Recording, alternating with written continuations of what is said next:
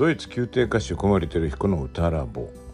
88回目の配信です「えー、ウンゾバイターエトセトラコーナー」として「コンマの後は強調」というお話をしたいと思います。えー、今日もあの歌う歌唱の実例を伴った説明ですけれども、まあ、実はこれ歌だけのことではなくて、えー、演奏全般に言えることだし実は演奏と関係ない場面でもあの有効な原則かなと思います。ですので何ていうのかなちょっと大げさに言うと、まあ、歌言語性ですからねコマ点ですからあの言語の中から出てくるような、えー、法則だけれどもコマなどは強調されるされなければいけないそれがこう音楽的なコマの演奏この給付のことかも分かんないですよね。それがさらにこう生活というかその、え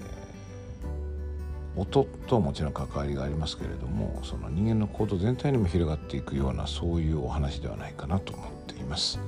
それではお聴きください。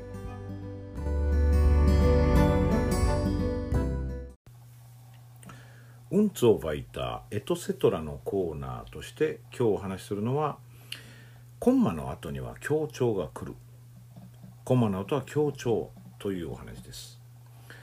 えーと、強調が来るって今言っちゃったんですけども、まあ、正確にはコンマの後は強調という言い方にしといた方がいいですかね。というのはコンマの後は強調される、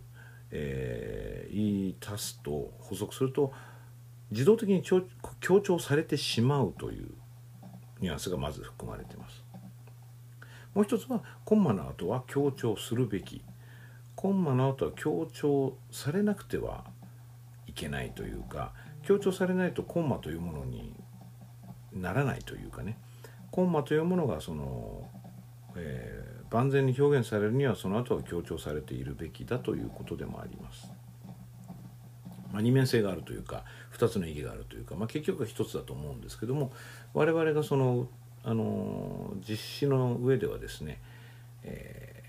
入る入り口は2つあるかなと思ってます。まあ、これちょっと歌のことと関係が深いんだけどあえてウンズ・バイターのエトセトラの方でお話しするのはこれなんかねあの歌とか音楽だけの話じゃないかなと思うんですよね。あのここのとこ何度かこの歌のティップが、えー、我々の生き様というか人間とは何なんだっていうこととちょっとずつ関わってくるような話が出てきてるように思うんですよね。なので、まあ、その意味で、えー、歌だけのことというよりは歌以外のことと関わりがあるテーマだなと思うので、えー、あえて声楽文化資料室ではなくてウンザバイターの方にしてみました。えー、コンマというのは日本語の当点のことですね。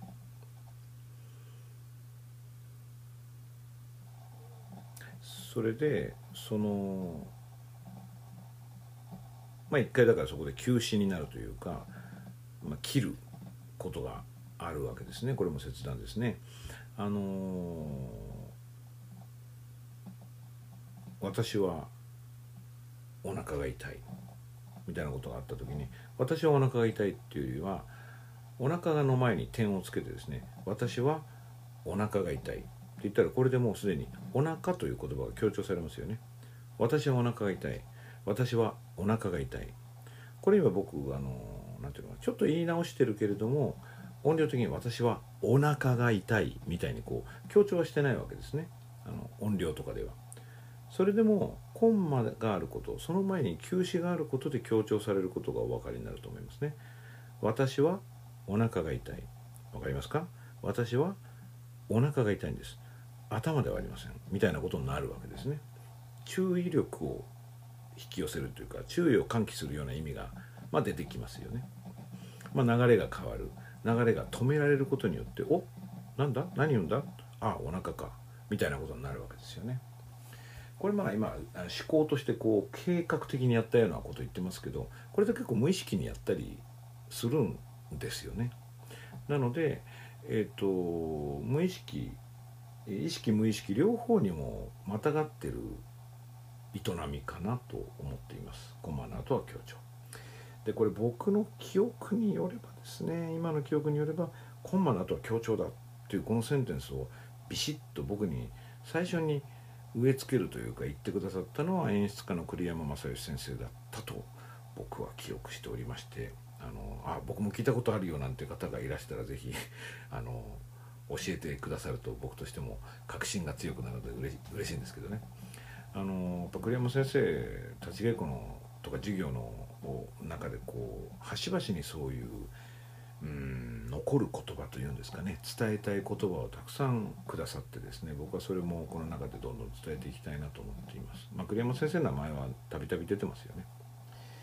えっ、と今のはだから僕がコマの後を強調した例ですよね。コマの後は強調されてしまうっていうことですね。あのコンマっていうのは例えば歌の中で言うとブレスだったりしますね。だからあのブレスをつなげるとそこは強調されないんだけど切るとそこは強調されてしまうということもありますね。でする気はなくても強調されちゃうみたいなことがあるわけですね。あの、強調のためのテクニックというかまあ意識無意識は別にして強調するぞっていう時にそのコマが現れる例としてはですね僕はいつも思い出すのはあのドイツにいた時にね息子の同級生っていうか同じクラスの女の子と、まあ、よく喧嘩しててうちの息子がね「いやそうじゃないでしょいやそうだ」みたいな言い合いをするわけですよね。その時に「やあないんやないん」ってこう言い合いというかもう水かけろみたいな感じでなんか根拠とかじゃなくて意地を張って言い言い合ってるような状況があるんですけど。それがねエキサイトしてくるとねまあ音程上がったりしますよね「やないやないやない」ってこう音程も上がる。で音量も上がる。でねその後何が起こるかっていうとですねこのコンマが現れるんですよ。面白いですよ「やはなはい」ってこう、まあ、H を入れるようなこと音程も変えたりして「やも「ない」もまあ「ない」は二重母音だけど基本的にはワンシラブ一つの母音であると言っていいと思うんですよねそれなのにそれ2つに分けてそこに休止を入れるんですよ。やーはーなーはーいってねで確かに強調されてる感じするでしょこれ。で子供がねコンマの後は強調だからって分かって幼稚園の子供が言ってるわけがなくて彼らの生理の中にもあるんですよね。まあ、この「やーない」っていう言い方はまあ当然日本人は「やーないん」では感情表現しないのでそうじゃないですけど多分日本語の中でもこういうことって現れてるかなと思って僕はちょっと象徴的にそれを子供たちの様子を見ててすごいある種ショックを受けてびっくりしてそうするんだって思ったもんですからよく覚えてるんですけどね。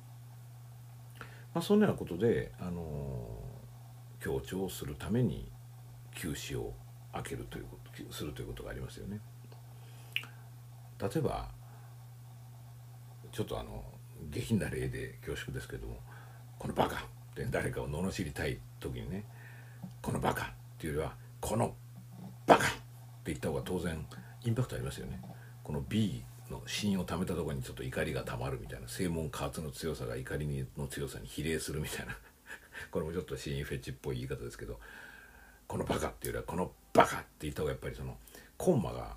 バカっていう言葉は強調しますよねこれで我々こうかなり無意識にやってるその今のドイツの子供とね同じようなことかなと思うんですよね。これをね音楽で非常に巧みにやられるのが僕のまあいろんな方がやられてますけどピアニストでねある意味、まあ、上等っていう言葉はあんまり好きじゃないけれども彼のよくやる手だなって思う感じで名前がこう浮かぶのはリードピアニストのジェラルド・ムーアさんですね。あのもうもちろん亡くなられてディーデルヒ・フィッシャー・ディスカーさんの、まあ、とりわけシューベルトにおいてはもう専門専属ピアニストみたいな感じでもちろんあのシューベルト以外もたくさんやられてますけども非常に素晴らしい録音をたくさん残されていてあの僕すごくムーアさんに関して印象が残ってるのはあの確か僕は学生大学入ったばっかりの時にオルフェオっていうレーベルが新しくできて安い CD がたくさん出たんですよね。でその時僕が最初に目に目にしたもののいくつかはザルツブルク音楽祭の、まあ、保管されてたけどもこう CD 化さあのレコード化されてなかったあの音源をこう復刻するみたいなシリーズでディーテリフィッシャー・ディースカウとジェラルド・ムーアさんでですねザルツブルクで行ったリサイタルのライブだったんですね。僕は最初に聞いたのはブラームスだったんですけどもそこで、まあ、4つの厳粛な歌とか歌を歌いになってて、えーと、シューベルトもあったシューマンもあったしウォルフがあってえっ、ー、と何があったかな。あとはサバリスさんとのやつもあったけど、まあ、とにかくムーアさんとあベートーベンもありましたね。ベートーベンもありました。ムーア・ディースカウっていうペアでババババッと出たんですよね。でたくさんムーアさんのしかもライブなので彼の音の温かみとかもよく分かったんですけどそこでねすごく頻繁に彼がやるのはこれであのスタジオ録音のレコーディングでもよくやってますけども音を切るんですね。だから「ジャカジャカダッチャンジャカジャカダッチャンジャーン」っていう構想があるとすると「ジャカジャカダッチャンジャカジャカダッチャンジャーン」って最後にちょっとね間を空けるんですよ。コンマですね。これはドイツ語ではあの「ツェゾア」って言い方しますけどもそこの隙間というかそこにまあ音楽的なコンマって言っていいと思うんですよね。それをやることでこうまあ次の音を強調してしっかり終わるっていうこともあるしあの終始の前だけじゃなくていろんなところでおやりになるんですね呼吸を変えるとこでもやるそうすると呼吸を変えるとこでふっとこう時間を作るので何て言うのかな不意をつかれるような感じになるっていうかそこで次の音色にもう思わず耳をそば立てないわけにはいかないっていう風な方向にこう引っ張り込まれるんですね。本当にこう巧みな技だなと思っています。だからコマナと協調っていうと僕音楽、まあ、とりわけその鍵盤の演奏においては僕はジェラルド・ムーアさんのことをよく考えます。あの歌に関して言うとそのその休止を強調するような歌い方をするとえー、次のフレーズの存在感がより増すということがありますね。あの例えば「小さな空」ここのとこ何回か使ってますけどもで、えー、サビのところをやるとですね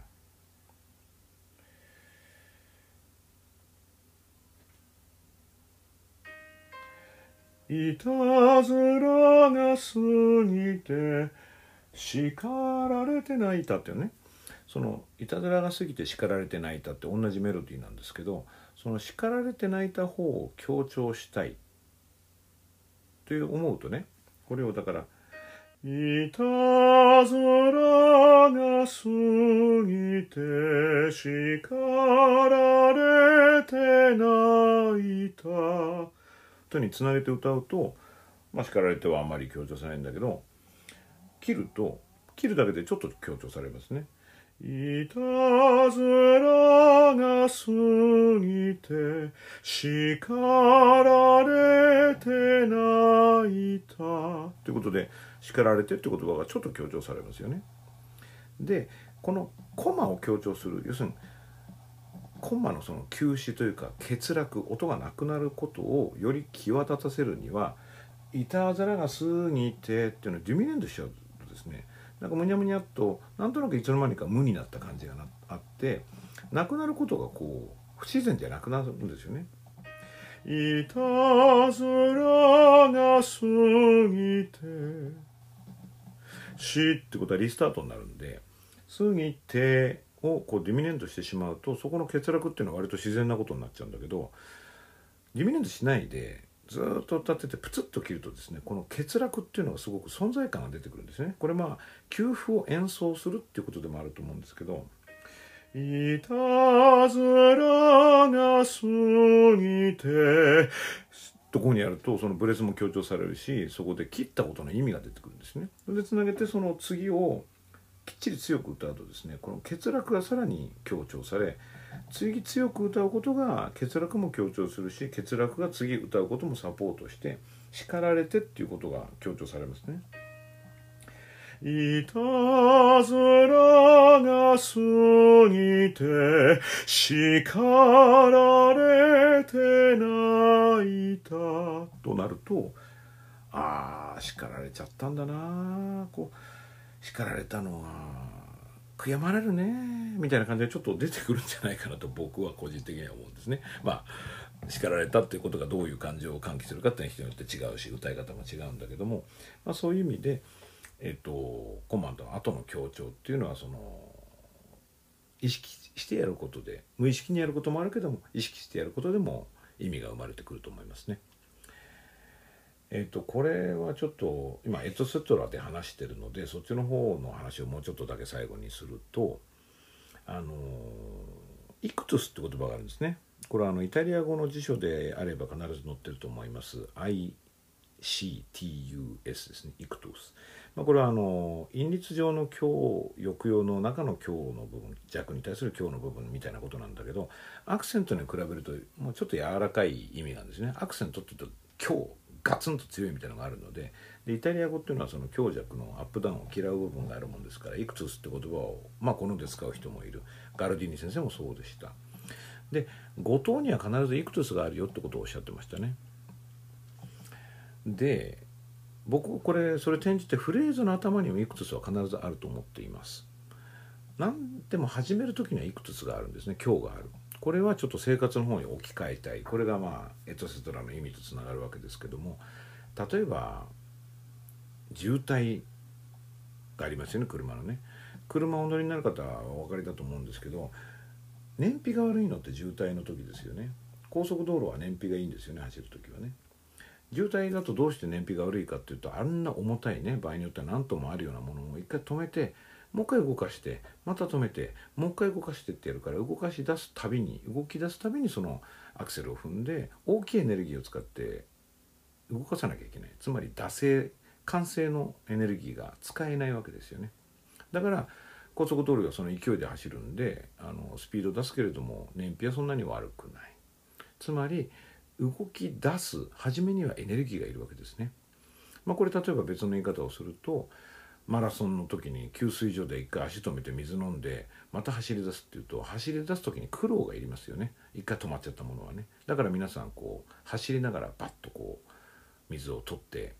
走る走るのをやめないで行かれる。あるいはジョギングする人が赤信号で足を止めない。そのまま走ってった方がいい。それは止まってもう一回リスタートっていうのはものすごいエネルギーがいるんですね。これは例えば会社立ち上げる時もそうですよね。イニシャライズって言い方しますけども最初に会社を作って、まあ、登記をしたり人を集めたり、まあ、規約を作ってあの会社のそのあの目的とかを設定して